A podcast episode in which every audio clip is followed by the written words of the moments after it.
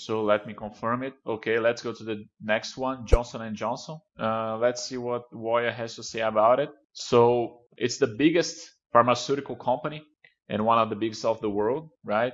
The company has over 130 years, so it's been a while, right, guys? So their revenue, it's uh, 40% from medication, okay?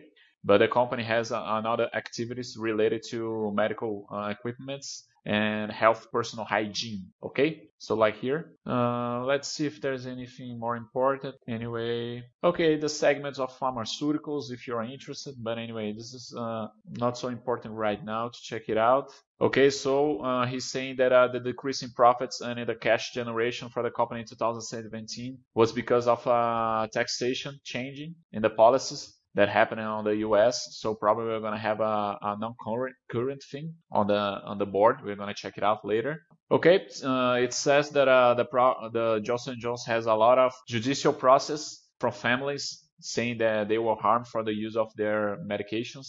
I think on a company of that size, this is something that it's gonna happen uh, sooner or later, right? Okay, so the company was condemned to pay eight billion dollars for a man affected for the medication Risperdal. Yeah, on the US, those things are pretty common, right, guys? We can see that those on movies, TV series. Anyways, on those cases, the, the company calls for a, a legal counsel, much less than this one. Okay, okay. Let so let's check out the numbers. I think everyone knows this company, right, guys? We are a consumer of this company. Anyway, let's check out the numbers. So Johnson & Johnson, public company since 1970, pretty safe here, high consistent profits, highly consistent EPS growth, low leverage, or debt-free company. Let's check out EBITDA. It's our first one. So no comments here, right, guys? Astonishing numbers. Net income, 2017, we know that it was because of the change of the taxations, right, guys? Taxation policies, very strong numbers. Net profit margin, same thing. Let's check out EPS. So very good, consistent. Net debt, we have some net debt here, but it's been decreasing on the past two years, right? It was negative, but it's decreasing. And net debt EBITDA, it is under than one. So no problem here. The company has debt, but it's pretty safe here, right, guys? So for example, 0.43 here that happened in 2018, it means that uh, in less than six months, the company is able to honor that debt with their operational profits, right, guys? So let's go to the cash flow.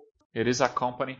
So free cash flow, no problem here. A lot of money that it generates, right? And the capex related to the operation activities, guys, it's uh, really is something absurd, right? Uh, expend 1 billion to make 18, 1 billion to make 21, and a half a billion to make 22. So pretty safe here, guys. I think it has a very good, a very big payout here around 70%. You have 70 here, but it this is because of the profits in 2017, right, guys? So this is a non-recurrent. We can ignore this data here. But anyway, it's around 60% of payout, very good one, and the EPS very consistent. It's not increasing as well, but it's consistent. So, but apparently it's a, a company that likes to pay dividends. So I think it's okay for the for the EPS maintains its level. So the simple balance sheet that we can check it out the profits here. Of course, in 2017 we already know what happened, but uh,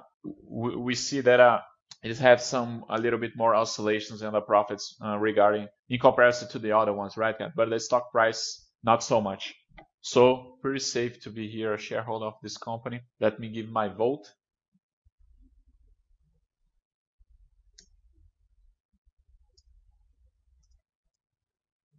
Okay, so consistent numbers, you have to understand why the profits went down in 2017, taxation change.